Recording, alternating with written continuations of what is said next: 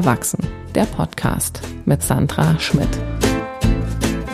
Hi, willkommen zu einer neuen Folge von Erwachsen, der Podcast. Ich habe heute Lennart Rosat zu Gast. Er kommt aus Köln und wir haben uns ein, zwei Mal im Mad Monkey Room getroffen. Er ist Mitgründer der Doppelpunkt Entertainment GmbH, sag ich jetzt einfach. Keine Ahnung. ich habe noch nicht mal Hallo gesagt. Und schon habe ich eine GmbH gegründet. Nein, es ist keine, es ist, äh, nein, es ist nicht. Es ist keine. Äh das musste ich jetzt sagen, weil sonst hätte es vom Satzbau nicht mehr gepasst. Das Doppelpunkt Entertainment heißt die Firma. Nee. Es Label. Es das ist Label. Nur ein Label. Okay. Also es ist, wir können auch hier Fake News verbreiten. Also wir, vielleicht sind wir auch eine TV-Produktion, was immer du möchtest eigentlich. Ja, lieber hochstapeln. Ja, als genau. tiefstapeln. Fake it till you make it. Also Genau. uns, uns gehören auch Künstler. Wir halten die alle im Keller und lassen die dann mal raus für die Leute und so. Jedenfalls veranstaltet ihr Comedy-Shows Genau. in Köln. Und du warst jetzt im Finale vom Quatsch Comedy Club von den Hotshots und tourst mit deinem Soloprogramm durch Deutschland Laubhaken im Wind. Ich freue mich, dass du da bist. Hi. Ich freue mich auch. Hallo. Ja, ich habe dich ja eingeladen, weil ich mir so dachte, als ich dich kennengelernt habe im Mad Monkey, Lennart, der ist einer, der steht mitten im Leben. Und Damit stehst du alleine. genau, äh, ist mir dann auch aufgefallen, als ich auf deiner Homepage war und gesehen habe, du bist erst 29. Ja. ja. Hast du das öfters, dass du irgendwie älter eingeschätzt wirst? Äh, Das ging auf jeden Fall sehr, sehr früh los. Also ich habe äh, recht früh einen älteren Freundeskreis gehabt und ne, wenn man mich sieht, also wenn ihr euch mal Bilder anschaut, ich bin ein eher bärtiger Mensch und das fing natürlich auch äh, früh an. Das heißt, durch die Umgebung der Freunde und, und äh, eben auch das Äußerliche war ich schon so, dass ich irgendwie früh älter geschätzt wurde. Und das löste sich, glaube ich, irgendwann, aber ich höre das immer noch ab und an, auch im jetzigen Alter, dass die Menschen schon denken, ich wäre eher so Mitte 30. Mittlerweile ist es aber nicht mehr wie früher, dass einem das gefällt, sondern man sich dann doch denkt, brauche ich vielleicht doch noch ein Cremchen äh, für die Nacht, um morgens ein bisschen fresher auszusehen. Aber vielleicht macht es auch nur der Bart. Ich habe den neulich mal abgemacht, da sah ich aus wie zwölf in meinen Augen. Ja, genau. Ich hätte auch gedacht Mitte 30, aber ich weiß gar nicht, ob aufgrund deines Aussehens, sondern eher, weil ich schon auch das Gefühl habe, so wie du wirkst. Du wirkst einfach tatsächlich schon sehr erwachsen, so sehr ruhig und gesettelt und zufrieden. Das ist was Schönes. Also das, das nehme ich jetzt mal als Kompliment an. Ich glaube, äh, das ist es in vielen Belangen auch, aber auf der Kehrseite ist auch ein Riesenkind. Also ich kann mich auch super kindisch verhalten, gerade bei Menschen, die mir nahestehen. Äh, bin ich oft auch äh, sehr, sehr albern und überhaupt nicht erwachsen und fühle mich dann auch nicht so. Ähm, aber gerade wenn ich in Umgebungen bin, wo man vielleicht auch eine gewisse Reife braucht, weil es ja dann auch zum Beispiel meinen Job, auch wenn es wahnsinnig Spaß macht, Comedy zu machen, ähm, gehe ich dann da auch so ran, dass ich genau weiß, was brauche ich, um jetzt gerade hier bestmöglich zu spielen, um bei mir zu sein. Und dafür brauchst du dann Ruhe, Gelassenheit, auch bestimmte Routinen. Und ich bin nicht so einer, der dann und laut ist und kindisch irgendwie ist, weil das bringt mich zu sehr eigentlich aus dem Konzept selbst auch. Ja, und aber stört sich manchmal, wenn du dann älter geschätzt wirst? Nee, gar nicht. Also mir ist das eigentlich, noch ist das für mich echt so eine Zahl. Also ähm, ich finde, zwischen, mittlerweile sind eh Menschen zwischen 20 ungefähr, vielleicht noch 22 bis 40, fast eine Bubble, je nachdem, wie sie gerade sind, was sie für ein Umfeld haben. Und von daher, solange ich nicht mit Anfang 30 für 50 gehalten werde, ist das, glaube ich, okay für mich. Ja, ich glaube auch tatsächlich, dass man bestimmt einfach, ähm, also ich glaube nicht, dass du jetzt immer weiter älter geschätzt wirst, sondern das bleibt jetzt einfach gleich. So, bis du 40 wär sehr bist und dann, keine Ahnung. Das wäre richtig gut. Wie alt bist du, wenn ich fragen darf? 37. 37. Und du bist, bist du eher jünger geschätzt? Ich werde tatsächlich eher jünger geschätzt, was super ist. Dementsprechend wären wir ein perfektes Match für die Leute. Also wenn wir jetzt hier gleich über äh, die Straße gehen, würden alle wahrscheinlich denken, ja, könnt ihr passt hinkommen. gut. Könnt, könnt ihr hinkommen. Ja, ja. Ja, ja, das, ich finde das tatsächlich, es war mir auch gar nicht so bewusst, ähm, aber ich glaube, im Showbusiness ist das ganz gut, wenn man eher jünger geschätzt wird. Also als Frau zumindest. Auf jeden Fall. Ich glaube aber, da sind ganz, ganz unterschiedliche ähm, Ansprüche. Also ich glaube, als Frau, gerade für den modernen Stand-up-Markt, auf jeden Fall gut, weil natürlich auch viel ähm, über die Optik immer noch definiert wird. Also ey, das ist jetzt eine krasse Pauschalisierung, aber ich glaube, zum Beispiel auch zu sexy auf die Bühne gehen kann zum Beispiel auch ein Problem sein, weil es die Leute ablenken, Anführungszeichen. Ähm, aber das gilt auch, glaube ich, für Männer. Also es war schon immer so, dass die Menschen jetzt keine Lust hatten von jemandem, der irgendwie eine 10 von 10 ist, optisch, egal welches Geschlecht oder welche Definition diese Person für sich hat, ähm, irgendwie jetzt belehrt zu werden oder irgendwie, die hat ja schon alles jetzt, also du kannst dich auch aber weniger lustig machen. Jemand, der wenig hat, kann sich vielleicht auch besser lustig machen. Äh, auch über sich selbst, also auch Selbstironie. Äh, jetzt bin ich sehr, sehr weit abgeschwoffen, aber was ich eigentlich im Kern sagen wollte, ist, ähm, als Mann kann das auch von Vorteil sein, jünger geschätzt zu werden, aber zum Beispiel, wenn man so einen Kabarettanspruch auch hat, ne? also ich mache ja auch viele Kabarettveranstaltungen und so, wo ich auch mal ein bisschen inhaltlich was sagen will, da ist es total sperrig, weil dann stehst du vor 50, 60-jährigen Leuten und denken die, was will der Junge denn, ob ich jetzt für die wie 29 oder für 35 aussehe, die nehmen mich nicht ernst, bis sie dann wirklich checken, ah, okay, der hat was zu sagen, wo ich so noch nicht drüber nachgedacht habe. Aber da hilft es halt, wenn man älter geschätzt wird. Das kommt wirklich aufs Publikum an. Ja, ja, das ist spannend. Ich ähm, finde das jetzt interessant mit dem Kabarett, weil das ist ja was, was sehr ungewöhnlich ist. So irgendwie gibt's da nicht so eine Konkurrenz zwischen Comedians und Kabarett und Poetry Slam und du machst ja alles.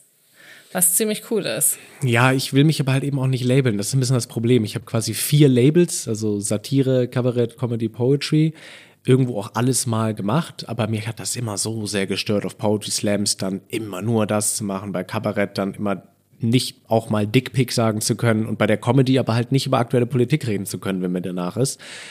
Und ich versuche eigentlich, mich eher als ungelabelten Künstler zu sehen. Ähm, aber du hast natürlich recht, es gibt da keine Konkurrenz zwischen diesen Branchen. Aber ich finde es eigentlich schön, wenn man es mal anfangen würde zu vermischen und einfach zu sagen, hey, das unterhält mich, das ist irgendwie eine geile Person, die was Cooles zu erzählen hat, was ich witzig finde, aber vielleicht auch mal nachdenklich. Aber natürlich schwierig, wenn verschiedene Lokalitäten sich auch selber verschieden labeln. Aber als ich dich, als ich deinen Auftritt gesehen hatte, Du sprichst ja da auch über so Männlichkeitsideale. Es geht ja schon auch so ein bisschen in eine politische Richtung. Gesellschaftskritisch auf jeden Fall. Also ja. mein Kern Kernessenz ist da ja, dass ich sage, okay, wir sind schon ja politisch korrekt und, und woke. Gerade wenn man in Berlin jetzt zum Beispiel auch mit Monkey Room auftritt, hast du ja, sag ich mal, wenig Nazis sitzen oder Menschen, die sagen, äh, Frauen, nee, so. Oder gehören an den Herd. Also ich glaube, da gibt es jetzt nicht viele, die so eine Perspektive haben. Das heißt, die meisten wissen schon auch, dass Feminismus ein Thema ist, dass auch Maskulinität anders gedacht wird heutzutage. Aber meine Kritik ist ja, dass wir diese Schublade halt trotzdem noch irgendwie im, im Kopf haben. Und ich finde aber, dass das kein Kabarett ist. Das ist nicht politisch. Das ist einfach was so mal reflektieren, wo man steht. Und ich finde das immer schön, wenn noch ein gewisser Ansatz irgendwie drin ist, während es trotzdem witzig ist. Weil die Leute sich ertappt fühlen und dabei dann eben ich lache über mich und sie lachen über sich und wir alle merken aber, boah, fuck, also am Ende, wenn ich daran denke, was macht ein Pole immer, dann haben die meisten Menschen als erstes im Kopf, ja, die klauen ja. Obwohl wir das eigentlich nicht mehr denken wollen. Und beschäftigst du dich so privat auch mit so Männlichkeitsidealen? Ist das irgendwie was, weil du ja auch dieses eine Bit hast, wo du sagst, du feilst zehn Minuten deine Fingernägel? Ähm, also ich habe mich schon verändert. Also ich war früher jetzt nicht so der gepflegte Typ, also ich war nicht ungepflegt, aber ich mache mir schon echt mehr irgendwie Gedanken, weil ich auch merke, ich fühle mich einfach wohler. Ich will jetzt nicht sagen, dass ich ein androgyner Typ dadurch irgendwie bin, weil das ja auch wieder gelabelt wäre. Aber ich habe mich mehr und mehr mit dem Alter davon distanziert, zu sagen, äh, Bartshampoo, nee, ist mega unmännlich. Also es ist schon so, dass ich denke, nee, ist ja auch geil, wenn der nicht kratzt. Also wenn deine Partnerin sich auch freut, dass ihr Gesicht hinterher nicht komplett rot und wund ist, wenn du mit ihr rumgeknutscht hast. Und deswegen pflegt man den, ölt man den, fühlt sich wohl. Das ist ja auch so was, das wäre vielleicht in den 50er, 60ern halt irgendwie ein bisschen, ne, unmännlich gewesen, wenn du das gemacht hättest. Und deswegen, für mich ist es eher so ein, womit fühle ich mich wohl? Und es ist halt nicht mehr klassisch männlich, aber ich weiß auch gar nicht, ob der Maßstab für alle noch so gilt. Ich wusste gar nicht, dass man da so viel mit dem Bart macht. Oh, voll viele. Gerade bei der Bartlänge, die ich habe, das ist schon krass. Es gibt Menschen, die machen noch mehr. Also ich pflege den eigentlich nur so krass, weil er halt recht dicht ist. Also die Menschen kratzen das echt tatsächlich schnell. Ähm, aber es gibt Leute so, die föhnen den, die ölen den mehrfach am Tag, der wird gekämmt. Das ist, äh, doch macht man viel. Da kommt wow. Conditioner rein. Okay. Und gehst du auch in so einen Laden, um den schneiden zu lassen? Ja. ja. ja. Also ich kann okay. das selber, aber nur bis zum gewissen Grad. Es muss alle paar Monate mal so eine äh, Kontur wieder reingebracht werden. Und dann freue ich mich auch immer. Das kennst du ja vielleicht selber, wenn du dann mal wieder beim Friseur warst und denkst, naja, Stimmt, so kann es ja aussehen. Man vergisst das ja, weil man diesen Prozess so langsam sieht immer. Ne? Ja. Und würdest du denn, wenn, wenn du jetzt so graue Haare kriegst, würdest du dein Bart auch färben? Auf keinen Fall. So bin ich, also eitel bin ich tatsächlich nicht. Ich will mich nur wohlfühlen und graue Haare ist irgendwie was Eitles für mich. Also das finde ich auch überhaupt nicht schlimm. Also wenn jemand sagt, oh, ich habe da ein graues Haar, dann denke ich mir so, ja, und nu, also sieht doch irgendwie ganz geil aus, eine so eine Strähne, ist doch gar nicht schlecht. Ja, ich habe nur letzt gehört, dass man irgendwie im, im Bart zuerst graue Haare bekommt, Echt? deswegen, ja. Krass. Nö, würde ich nicht, auf keinen Fall. Ich meine, der ist rot, also wenn ich eitel wäre, dann hätte ich den jetzt schon gefärbt. Ich finde, ein roter Bart ist jetzt auch nicht zwingend das Ideal. Ja, ich habe auch gerade überlegt, wie würdest du den färben, ne? Wenn er so schwarz wäre, wäre es ja auch komisch. Das sieht bestimmt richtig scheiße aus. Ich weiß gar nicht, kann man Bart so richtig färben? Ich glaube, das sieht Weiß immer komisch aus. Gerade schwarz färben ist ja eh schwierig. Okay, aber ich hätte jetzt auch nicht gedacht, dass man Bart einölt, deswegen, wer weiß. Ist ein Punkt, ne? ist- Äh, Safe, auf jeden Fall. Ja. Ja, cool. Ähm, ich dachte halt, dass ähm, genau wir über diese Männlichkeitssachen reden, weil das halt ja irgendwie gerade so ein Thema ist. Und ich, ich glaube, mein Gefühl ist, umso älter man wird, heutzutage setzt man sich einfach mehr damit auseinander. So, ne? muss man irgendwie so der typische Mann noch von früher sein oder kann man auch irgendwie mal was anderes machen? Es ist halt eine, eine interessante, ähm, ein interessanter Ansatz, weil es ja eigentlich im Diskurs auch irgendwo so ein bisschen zurecht hinten ansteht, weil es gerade erstmal um die Entwicklung ganz anderer Sachen geht, ne? die Akzeptanz von, von, von neu gedachten Frauenbildern, äh, auch der Entfaltung davon, die Akzeptanz und die Entfaltung von Menschen, die sich nochmal ganz anders identifizieren. Und ist jetzt die Frage, muss der Mann schon wieder im Vordergrund stehen und sein männliches Rollenbild neu denken? Also das steht ja schon irgendwo hinten an. Andererseits ist die Frage, ob das nicht vielleicht dennoch auch phasenweise in den Vordergrund muss, gerade eben für Männer selbst, weil wenn sich der Mann verändert und vielleicht auch akzeptiert und als Gesamtmännlichkeit merkt, ey, man muss gar nicht so typisch männlich sein, weil zum typischen Männlichsein halt auch so auf den Tisch zu hauen und mal laut zu werden und nervig zu sein. Das sind ja schon auch männliche Attitüden. Wenn das mal neu gedacht werden würde, würden vielleicht die anderen Bereiche auch leichter von der Hand gehen, kann ich mir vorstellen. So, weil ich glaube, allein Männer, die sich besaufen, äh, lassen manchmal dann halt Dinge raus, die irgendwo noch in ihnen drin sind, die ja teilweise tief sexistisch sind, weil sie eben noch nicht das aufgearbeitet haben für sich. Vielleicht sollte das einfach mehr passieren. Ja, ich dachte jetzt auch genau, es ist spannend, dass du das schon so ausdrückst und sagst, ne, der Mann soll jetzt nicht im Vordergrund stehen. Schon wieder. Das stimmt natürlich. Ich habe tatsächlich letzt auch so ein äh, Comedy-Bit auf Insta gesehen, wo äh, Sascha Lobo einen Vortrag gehalten hat und Geld dafür bekommen hat, dass er Ja, ja. über das Patriarchat redet. das habe ich ja gesehen.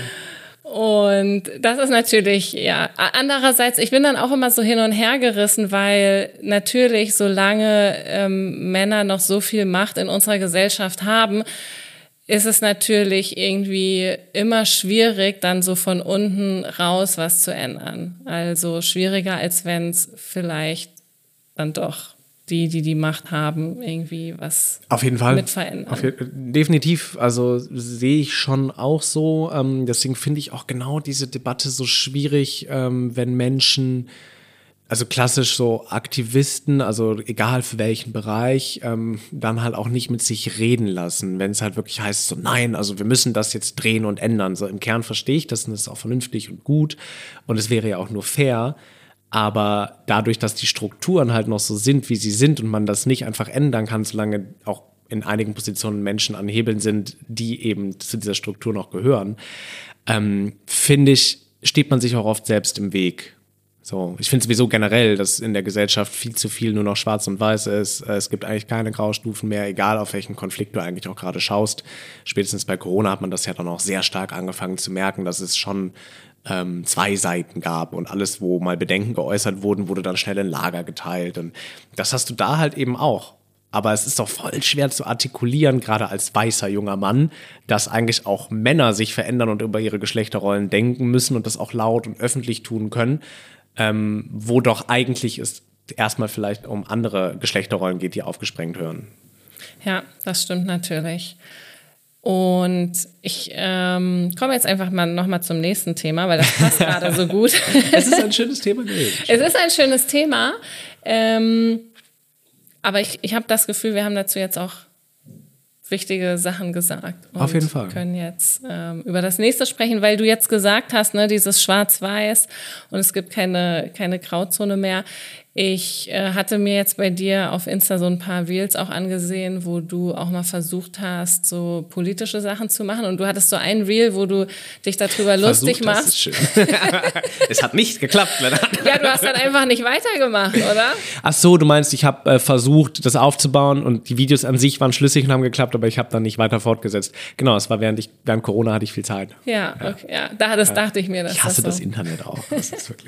Das wollte ich dich jetzt nämlich fragen, weil du hast, du hast dann so ein Reel, wo du halt sagst, so, oh, man darf jetzt 60 Sekunden Videos aufnehmen und nicht mehr 30. Da kann man ja richtig viel Informationen transportieren. Und da habe ich mich gefragt, so, was, genau, was du von dieser ganzen Social Media Sache so hältst. Also ich finde, das ist eine der größten Krankheiten und Gefahren der Jetztzeit. So der falsche Umgang damit, mangelnde Medienkompetenz. Das sollte dringend an Schulen auch unterrichtet werden, wie der Umgang damit ist, weil wir verbringen täglich so viele Stunden damit, aber die wenigsten Menschen sind kompetent. Es gibt viel Gewalt, es gibt ganz viel fehlgeleiteten Austausch. Ich meine, allein die Kommunikation im Internet braucht man sich ja nicht darüber unterhalten, wie sie läuft und dass sie im echten Leben nicht so funktioniert und trotzdem echt schwierige Auswirkungen hat. Und dennoch, das ist ja die Krux an der Sache, gerade als Künstler oder Künstlerin, in meinem Fall als Künstler, deswegen jetzt ungegendert, ähm, braucht man's. Weil ich will eine Solotour spielen und ich spiele sie gerade auch, aber oft spiele ich sie vor 30, 40 Leuten und dann kriege ich, wenn es gut läuft, auch ein schönes Feedback und dann heißt es, wäre schön, wenn mehr da gewesen, aber ohne Social Media ist es schwierig, heutzutage die Menschen ins Theater zu locken, gerade eben die Jüngeren, weil sie nicht von dir mitkriegen. Das heißt, ich muss ja was machen. Und dementsprechend habe ich echt wirklich auch erst mit Anfang meiner Comedy ähm, Instagram und so installiert und dann habe ich es jetzt echt drei, vier Jahre richtig hart prokrastiniert, ähm, habe da so ein bisschen mal hier und da was gemacht, aber ich werde jetzt ab Herbst täglich Content kreieren, also äh, äh, folgt mir. nee, tatsächlich, ist der Plan. Also ich bin gerade in Vorbereitung, habe ein Filmstudio jetzt und werde jetzt wirklich Reels vorproduzieren zu zwei verschiedenen Themenpunkten. Und äh, dann soll es wirklich täglich Content geben, weil ich halt merke, irgendwie muss sich was tun, aber schade, dass es nur so geht. Und schade, ähm, dass die meisten Menschen mit dem Internet immer noch so umgehen, wie es halt gemacht wird. Also auch aus Selbstschutz einfach. Wie viele Menschen haben jetzt mehr Depressionen und so weiter wegen dieses permanenten Vergleichs. Merkst schon, ne? ich komme jetzt in so einen Flow rein, da könntest du ewig drüber reden, weil es ein riesen Themengebiet ist. Aber es gibt mittlerweile so viele Studien und Dokus, wenn du dir die reinziehst, merkst du einfach krass, was das mit einem macht und wie ungesund das eigentlich ist. Und trotzdem gehöre ich dazu und bediene es mit für mich selbst. Schwierig eigentlich. Aber ansonsten könnte ich diesen Beruf auch nicht ausüben. Also du würdest auch sagen, als Künstler geht's gar nicht anders. Äh, Also man würde, man hat eigentlich keine Chance. Ich glaube, glaube wirklich ja. Also die ganzen Selfmade-Comedians, ähm, gerade die mit Solo-Tour erfolgreich touren, die das gemacht haben, ohne, ja, was heißt ohne? Also die haben es halt mit Reels gemacht. Also ich weiß gar nicht, wie sonst. Ich kenne viele Leute, die regelmäßig in Fernsehsachen sind und so, aber die sind jetzt dadurch nicht super berühmt. Oder es gibt auch dieses, dieses Hit-Ding nicht mehr.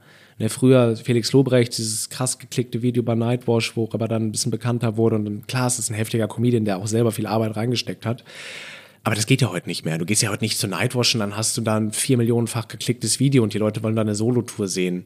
Das hat sich ja schon auch irgendwie verändert alles. Und TV ist auch nicht mehr das Ding. Früher warst du berühmt, wenn du im Fernsehen warst. Heute musst du dich selber drum kümmern. Ja, ich finde das äh, interessant, weil meine Oma will auch immer, dass ich im Fernsehen bin und ich denke mir auch so, ja, selbst wenn, genau, ich hätte nicht das Gefühl, dass ich danach berühmt wäre oder mich irgendwie Leute mehr kennen würden. Null, ja. Gerade weil Comedy natürlich im Fernsehen auch mittlerweile einen Raum hat, der gar nicht so viel Aufmerksamkeit bekommt. Vor allem nicht Stand-up. Wenn, dann sind es ja noch so eher geskriptete Sachen, heute Show, die Anstalt. Klar, du kannst bei Tyrannas eine Happy Hour an Stand-up schon liefern und machen, aber meistens sowas wie Comedy Clash und Co. ist ja in den Mediatheken eher vertreten. Und machst du dann Reels, also so Sketche? Oder ist das Auf noch gar geheim? keinen Fall. Das ist der Endgegner. Also Sketche wirklich das, äh, also sorry an alle, die Sketche machen, aber das ist ja genau dieses pure Bedienen von Klischees im Regelfall, die dann nicht gebrochen werden. Oder man versucht es irgendwie zu brechen, aber in meinen Augen gelingt es halt oft nicht. Ich finde das halt, also Sketche waren schon immer, ich konnte es mir nur mit Schmerzen angucken. Schon früher auch, als auf Sat 1 dieser Kram noch lief, so ey, nichts für Unguts, aber nicht mein Ding. Ich würde mich damit sehr unwohl fühlen. Ähm, ich ja, werde echt versuchen, das möglichst kurz zu fassen. Also eben zum Beispiel Thema Klischees wird so in die Richtung gehen, dass ich halt ein Klischee wirklich auch mal aufgreife, indem ich wirklich, weiß ich nicht, zum Beispiel eine Schublade habe, passend so als Metapher, weiß ich noch nicht, wie ich es genau mache. Da liegt da was drin, ich weiß noch nicht was, da ist ein Bild drauf und dann mache ich einfach Impro erstmal dazu, was ist eigentlich das Klischee dazu Und dann versuche ich es irgendwie auch zu brechen auf eine satirische Art und Weise und das aber halt in kurzer Form und das zweite, das klang jetzt auch, glaube ich, wenig zugänglich, aber mal schauen, wie es final sein wird. Das ist noch eine neue Idee. Die Hauptidee ist jetzt erstmal, ähm, ich habe in meinem Programm einen Text, der befasst sich damit, was passiert eigentlich, wenn die Menschheit ausstirbt und Aliens würden auf den Planeten kommen und sich den ganzen Bums mal angucken, den wir hier gemacht haben. Und sich so denken, Alter, what, was ist denn dieses iPhone, was ist eine Alexa, was, was ist eigentlich eine Beefy, was ist das genau? Und dann einfach mal wirklich runtergebrochen zu sagen, so, da kommt eine Computerstimme und sagt, Lennart, was ist eigentlich eine Beefy? Und dann erkläre ich das, aber halt wirklich mal so in dem Kern, was es ist und will dadurch halt auch die abstrakte Art und Weise von gewissen Dingen zeigen oder du kannst Dinge halt auch humoristisch erklären, ne? Also kannst es einfach dann versuchen witzig zu gestalten, aber einfach mal wieder runtergebrochen auf das Essentielle von so Alltagsdingen, mit denen wir uns nicht mehr beschäftigen, aber das kann natürlich auch politisch sein. Die Frage kann auch sein, was ist die FDP? Und dann kann ich halt sagen, jo, das ist ein ziemlich abgefahrener Haufen von reichen Menschen, die von viel zu vielen Leuten gewählt wird, die eigentlich überhaupt gar nicht davon vertreten werden und das versuchst du dann natürlich witziger als jetzt gerade auszugestalten. Das ist so die Idee.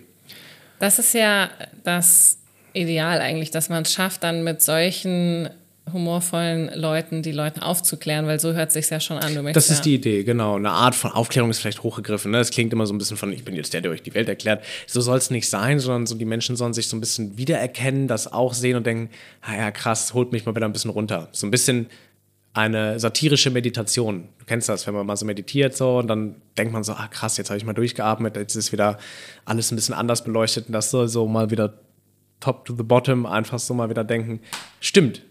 Wir reden über so vieles. Wir reden über Dieselfahrverbote, whatever. Aber was ist eigentlich erstmal wieder ein Auto? Einfach mal wieder so sich dem nahe fühlen und mal ähm, alles loswerden, was mit Informationen auf uns einprasselt. So ein bisschen zurück zum Basischen einfach.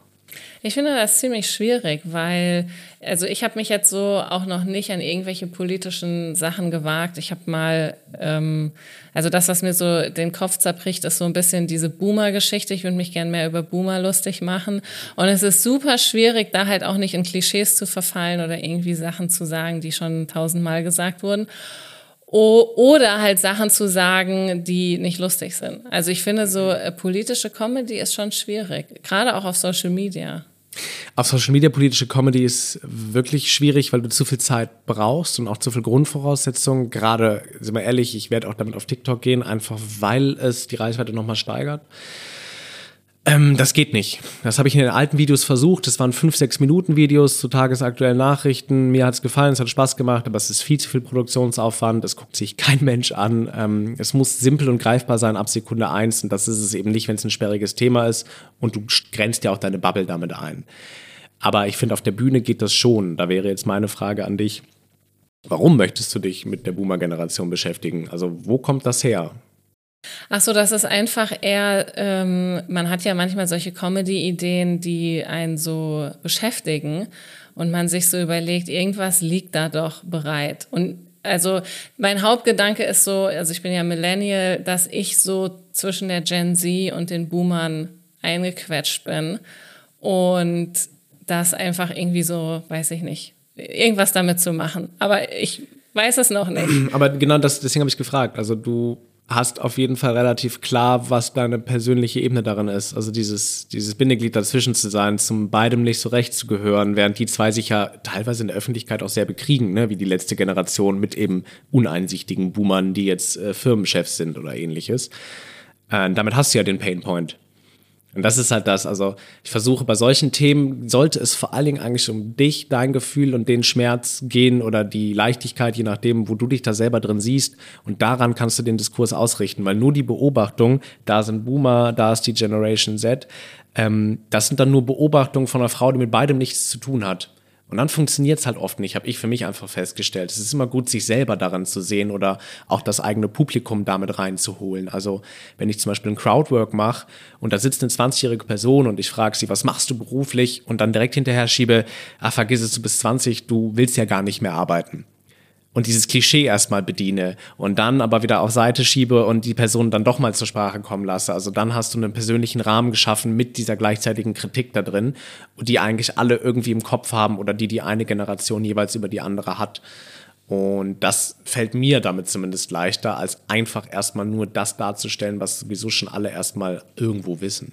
Ja, genau, das, das ist halt ähm, das Schwierige und ja, es fallen einem dann halt zu, mir zumindest zu schnell diese Klischees ein, über die schon jeder gesprochen hat. Und ich hatte dann auch keine Lust, nochmal über diese ganze Klimaklebergeschichte zu reden und Dieselautos und so. Und ich finde es tatsächlich leichter, fast nur persönlich zu reden und gar, gar nicht politisch. Obwohl ich eigentlich immer sehr politisch war. Also weniger jetzt, ne, weil wenn man 30 wird, dann nimmt das alles ab. Das ist auch so, außerdem ich Comedy Open Air ist der Klimawandel mir scheißegal. Hauptsache es regnet nicht. Nein, ich weiß, was du meinst, ja. ja. Aber du bist ja noch gar nicht 30. Nee. Also eigentlich müsstest du noch voll ja, dabei das, sein. Ja, das, ja, aber Ideale. Ich finde gerade, gibt es ja dieses berühmte Zitat, ne? also wer mit äh, 20 äh, kein Idealist und Aktivist ist oder so ähnlich, äh, äh hat kein Herz und äh, wer es mit 40 noch ist, äh, ne? hat keinen Verstand. So. Ähm, und da ist ja irgendwo schon ein bisschen was dran, weil irgendwann kommt das Leben immer dazwischen und wenn du anfängst, dir was aufzubauen, äh, vielleicht dich selbstständig zu machen, eine Familie zu gründen, dann fällt es oft einfach hinten über sich, um bestimmte Aspekte zu sorgen und zu kümmern, gerade weil wir ja in einer Welt hier leben, die es uns leicht macht, die Dinge auch wegzudrängen, die Probleme, die wir haben. Und du brauchst ja nur einmal irgendwie in den USA Urlaub machen und feststellen, ey, ob ich jetzt hier auf Plastik verzichte oder nicht, ist es so dermaßen egal. Es geht dann nur um deine eigene Position, wo sehe ich mich. Aber das ist letztlich der Punkt, auf den ich hinaus will. Wenn du das so fühlst, dass du, dass es einfacher ist, Persönliches auf die Bühne zu bringen, dann such halt das Politische im Persönlichen, weil ich finde, das gibt es halt immer irgendwo. Und politisch kann ja auch gesellschaftskritisch sein. Wenn ich merke, ich bin kein typischer Mann, dann kann ich da halt meine Gesellschaftskritik drin finden. Und das versuche ich halt. Oder wenn ich feststelle, so, boah, als ich 14 war, war Pornografie noch ganz anders als heute. Auch da rede ich auf der Bühne drüber, weil wir haben damals so DSF-sexy Sportclips geguckt. Das war meine Generation noch so, die halt kein Internet auf dem Zimmer hat und keinen Fernseher. Aber wenn du heute 14 bist, die können sich ja den hellen Wahnsinn reinziehen. Das ist ja, also die glauben dann ja teilweise mit 12 auch, dass Sex vielleicht so läuft, dass in jedem zweiten Video irgendwie es das normales Analsex zu haben oder ins Gesicht zu spritzen. Ich weiß jetzt ein bisschen heavy, aber und das ist ja was, da, da bin ich drin und da sind vielleicht aber auch jüngere Menschen drin. Also die meisten Menschen kennen diese Perspektiven und du hast ja trotzdem eine Kritik. Also ich rede über mich, meine Masturbationserfahrung, was ja mega intim ist, aber eben habe ich trotzdem eine Kritik drin zu dem, wie sich das verändert hat und dem Medienkompetenz damit. Und so finde ich zumindest für mich immer einen guten Ansatz eigentlich. Ja, ja, das ist, ähm, ich habe ja auch ein so ein Bit, wo ich darüber spreche, ne, wie ich das alles schaffe mit Comedy und Kindern und dann eben sage, ich bin Vater geworden. Das ist ja so mein größtes politisches Bit und halt, um, wo ich halt diese Rollenverständnisse ähm, mich darüber lustig mache. Und das funktioniert auch immer super. Aber das ist so das Weiteste, wo, wohin ich gehe, weil ich auch finde, das ist was, was du am Anfang gesagt hast mit diesem Schwarz-Weiß-Denken. Ich habe auch wirklich manchmal das Gefühl, und jetzt habe ich schon selber das Gefühl, ich rede wie so ein Boomer. ähm, ja, äh, ich weiß also, ich weiß gar nicht mehr so politisch, ne, was was überhaupt los ist. Also zum Beispiel ähm, diese ganze Geschichte mit Sarah Wagenknecht und der Linken. Also mhm. ich habe früher immer links gewählt, so ne, und jetzt ist das so, okay, was ist hier eigentlich passiert? Und mhm.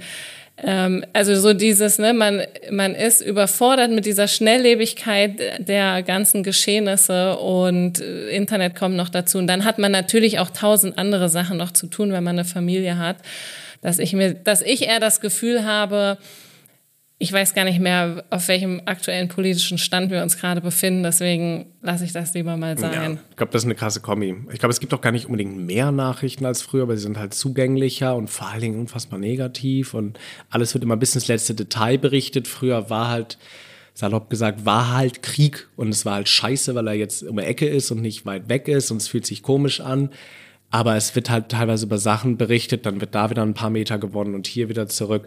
Es ist jetzt nicht so, dass es früher nicht war, aber es ist sehr, sehr omnipräsent. Und durch Social Media werden Nachrichten ja auch nochmal total ideal gefärbt und so. Und ich finde zum einen, es ist das Erwachsenwerden, also wie du ja auch selber eben schon kurz festgestellt hast, dass einem da so ein bisschen in den Weg kommt, sich weiter mit Dingen zu beschäftigen. Es ist aber eben auch die Flut. Also ich weiß nicht, wie das als junger Mensch ist, der jetzt irgendwie gerade noch richtig viel Zeit hat vielleicht nach dem Abi und irgendwie sagt, ich mache irgendwie ein Jahr irgendwie was etwas ruhigeres oder eine Reise und ich lese viel und beschäftige mich damit.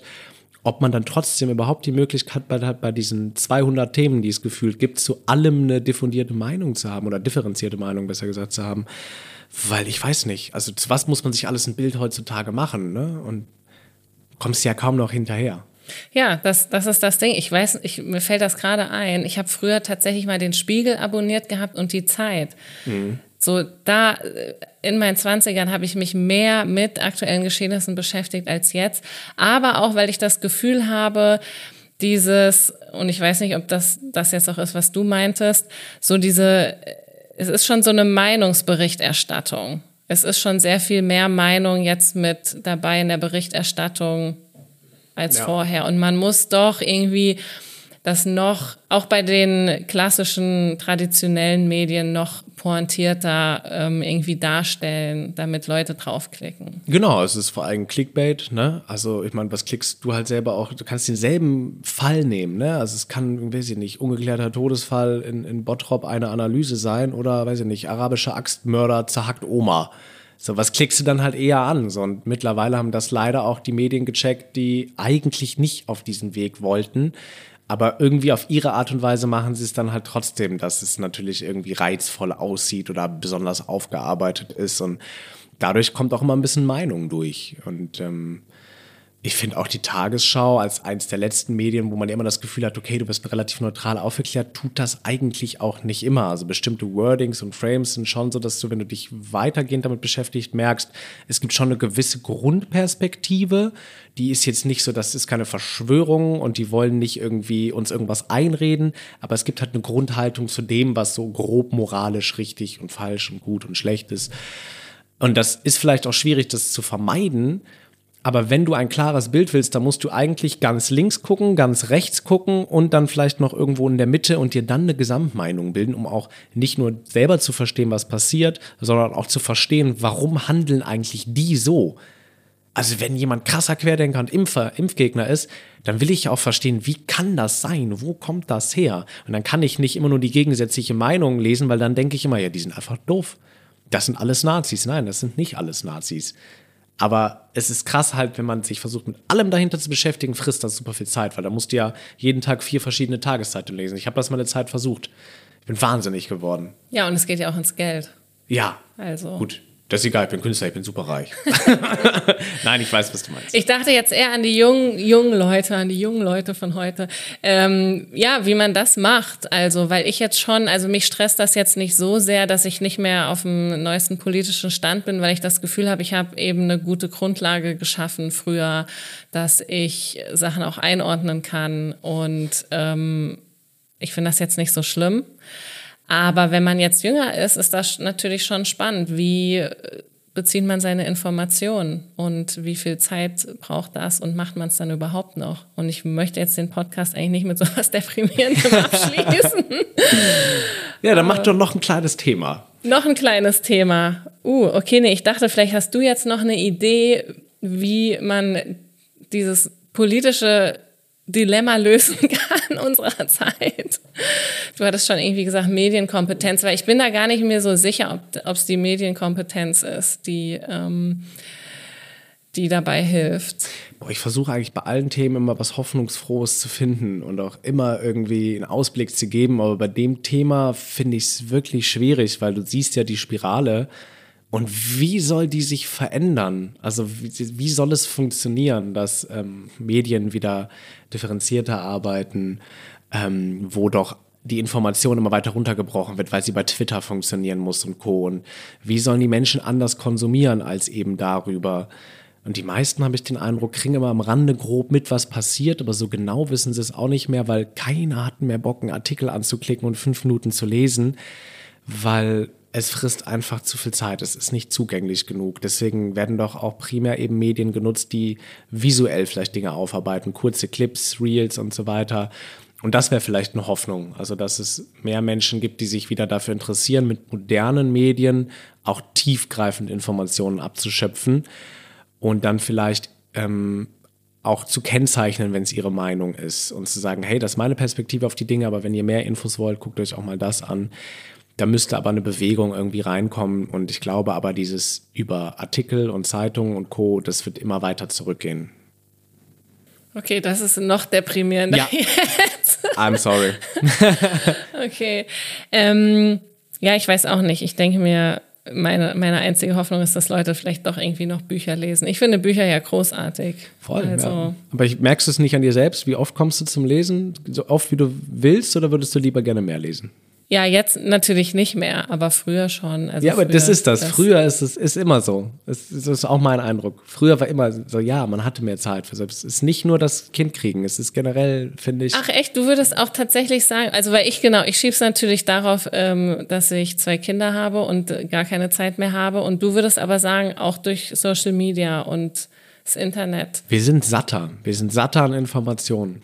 Man nimmt sich nicht mehr so die Ruhe irgendwie. Man sucht Ruhe sich anders. Man sucht sie dann vielleicht im Sport, in der Meditation, in vielleicht leichterer Berieselung in Form von, also kannst ja auch Unterhaltungslektüre lesen. Also kann sein, dass du wieder mehr liest, wenn du mehr Zeit hast. Aber ob du dann halt ein philosophisches Buch liest oder ein aufklärerisches Werk äh, oder ob du nicht denkst, boah, heute einfach mal ein bisschen Fantasy zum Abschalten wir konsumieren ja auch viel, viel mehr. Die Leute gehen ja auch viel, viel mehr irgendwo hin. Es wird auch immer noch viel Gastronomie und so weiter mittlerweile wieder bezogen, also auch gerade im Alkoholbereich. Es wächst ja schon auch gerade nochmal an, so ähm, gerade nach Corona und ja, ich glaube schon, dass wir reizüberflutet sind, permanent mit allem. Brauchst ja nicht mal ein Handy haben. Da draußen ist ja so viel los, gerade in Großstädten. Ich habe noch eine hoffnungsvolle Sache zum Schluss. Cool. Sorry, dass ich so dystopisch bin. Das bin eigentlich bin ich mega lebenslustiger, äh, positiver Mensch. Also Comedy auf jeden Fall finde ich. Ne, das ist auf, kann ne, zumindest, dass man mal abschaltet und auch das Handy weglegt, ne, dass ja. man einfach auch mal was anderes macht. Und das, der ein oder andere Gig ist ja auch gesellschaftskritisch. Und ich habe mir aber tatsächlich jetzt so eine Box gekauft, wo ich mein Handy einschließe mit Zeitschloss. Das ist geil. Und es haben sich super viele Leute darüber lustig gemacht, aber ich kann nur sagen, es ist großartig. Also ich schließe es jeden Tag mindestens vier Stunden, also die ersten vier Stunden morgens ein.